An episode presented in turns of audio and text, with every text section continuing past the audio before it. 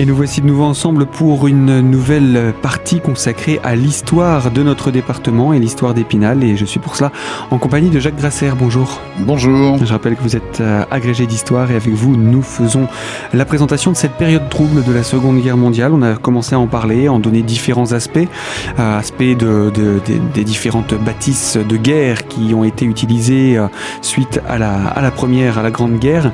Et là, donc, on voulait aborder avec vous cette euh, durant ces prochaines minutes la, thématique de la résistance, mais pas seulement, également pendant cette, euh, après la défaite hein, en 1940, après la, première armistice, eh bien euh, les, déportations aussi qui se sont organisées dans le département.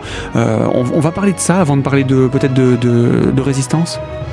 Oui, oui, volontiers, parce que effectivement, le, problème du camp d'internement d'abord, puis ensuite qui deviendra la thématique des camps de concentration, euh, voire les camps euh, d'extermination, euh, commence d'abord en Allemagne avant la guerre. Hein. Il ne faut pas oublier que les camps de concentration, Dachau, comme on dit en français, c'est d'abord destiné aux Allemands aux opposants euh, au régime euh, nazi.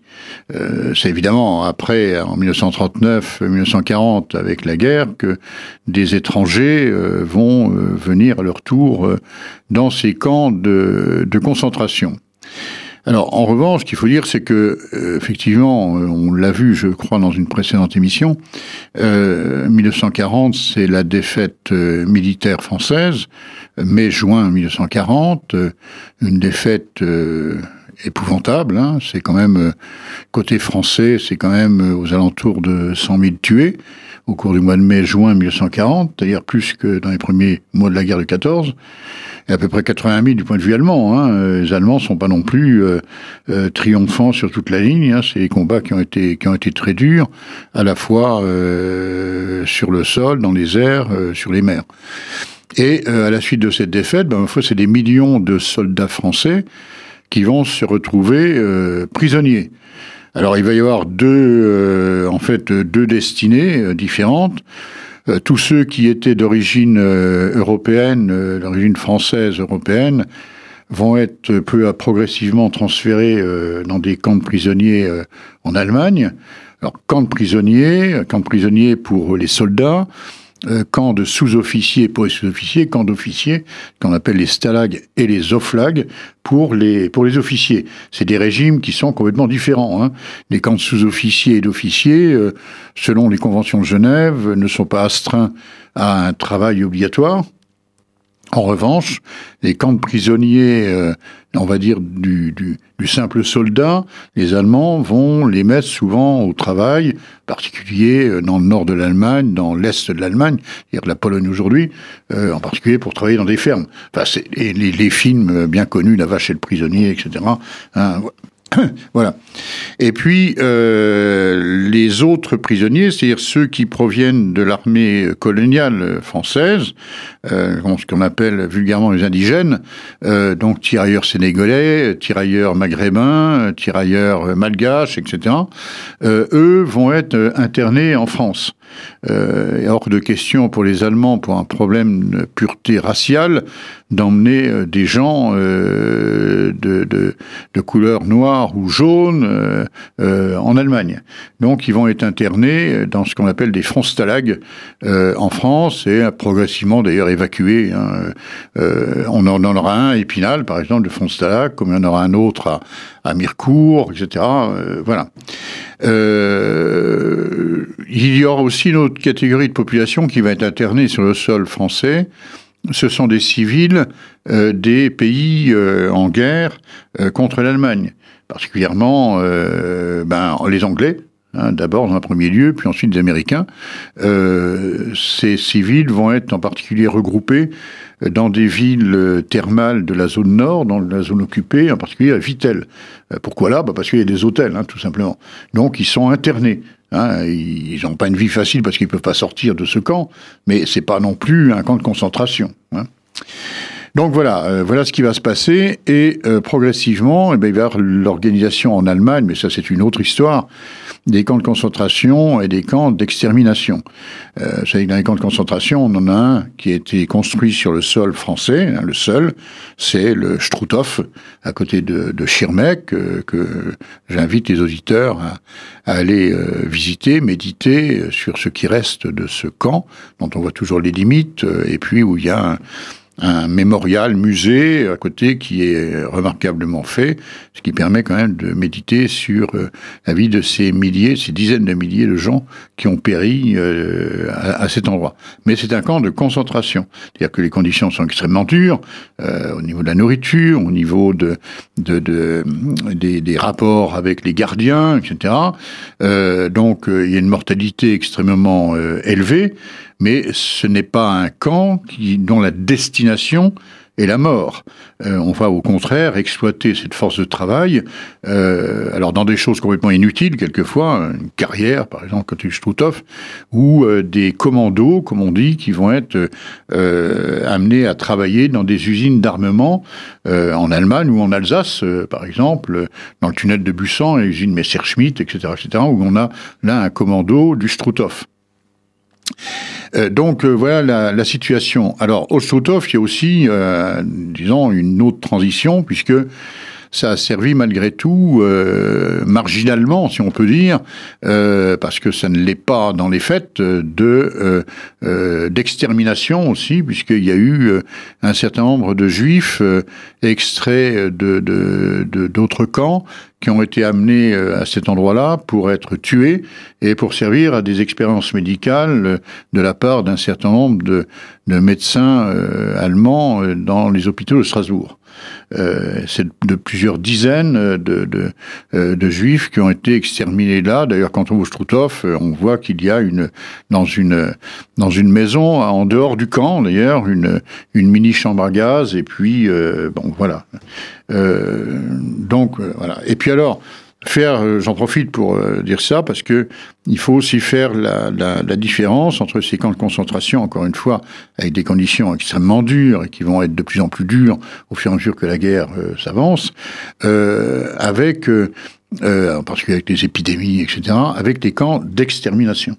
Hein, par exemple, à Auschwitz, il y a un camp de travail, un camp de concentration, et il y a un camp d'extermination. C'est pas les mêmes. Camp d'extermination, c'est destiné à des populations euh, majoritairement euh, juives euh, d'Europe, mais aussi des, des tziganes, des roms, à être à être tués.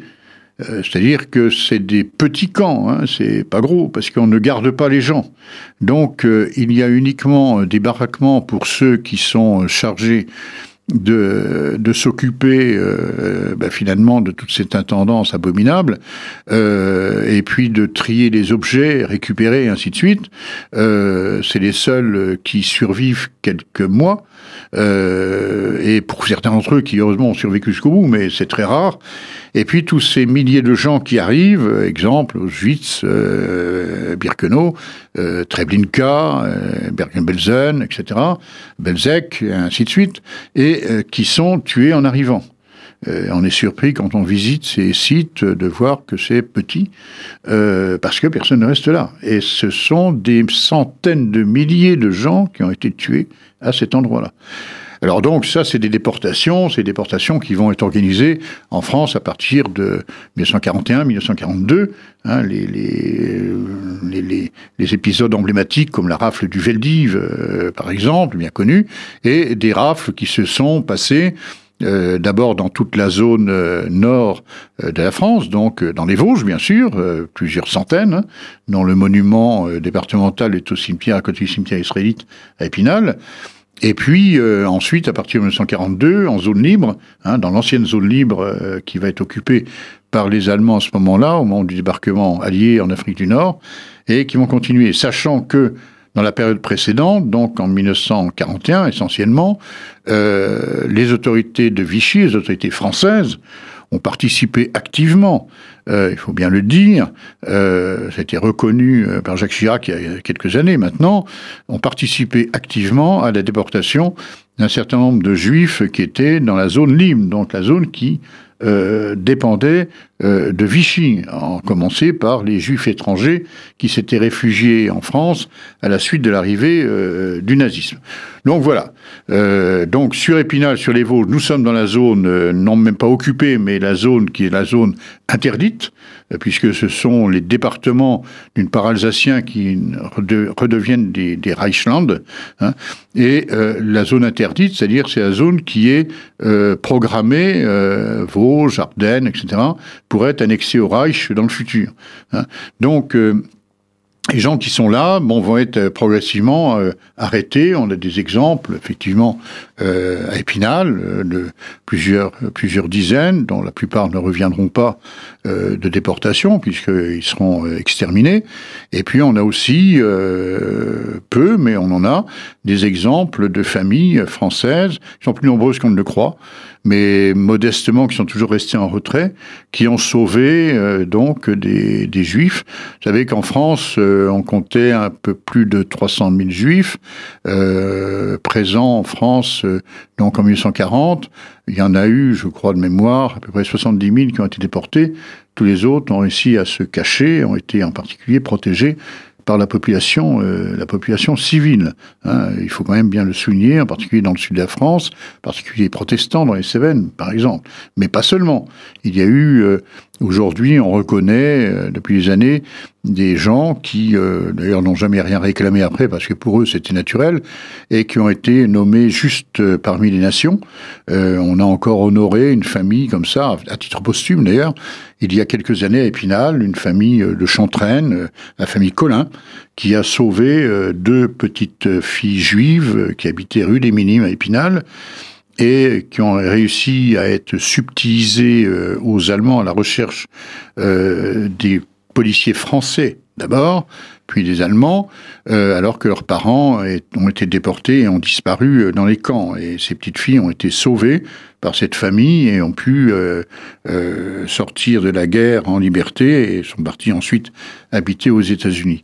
Donc il y a quelques années, on a honoré cette famille, euh, cette famille Collin, et il y a une plaque, d'ailleurs à la limite d'Épinal et de et de Chantraine, rue Jean-Charles Pellerin, euh, qui rappelle cette histoire. si on va à Paris voir le mur des Justes parmi les nations au mémorial juif dans le Marais, eh bien le nom de cette famille Collin de Chantraine est inscrit sur ce sur ce mur comme il y est en Israël, au mémorial de Yad Vashem. Donc voilà. Donc voilà pour euh, ces, ces, problèmes de gens internés, prisonniers, euh, sachant que des prisonniers, il y en a certains qui vont revenir parce qu'ils sont malades, etc. Il y en a d'autres qui vont être libérés progressivement à partir de 1942-43, et c'est là où on va inventer le service du travail obligatoire pour remplacer ces prisonniers français par des jeunes gens qui n'étaient pas militaires à l'époque, mais qui vont être euh, mobilisés, euh, recensés, mobilisés pour partir en Allemagne à la place de ces prisonniers de guerre euh, qui revenaient. Et c'est donc à partir de cette année-là, de des années 42-43, que vont se mettre en place en fait véritablement des maquis dans les Vosges. Et bien entendu, qui dit maquis qui s'organise dit également résistance. Jacques Rasser, je vous propose qu'on puisse se retrouver dans une prochaine émission pour parler justement de cette résistance qui s'installe un petit peu partout en France et également euh, dans les Vosges dans le cadre de cette guerre de 39-45. À très bientôt sur notre antenne pour la suite de cette série d'émissions.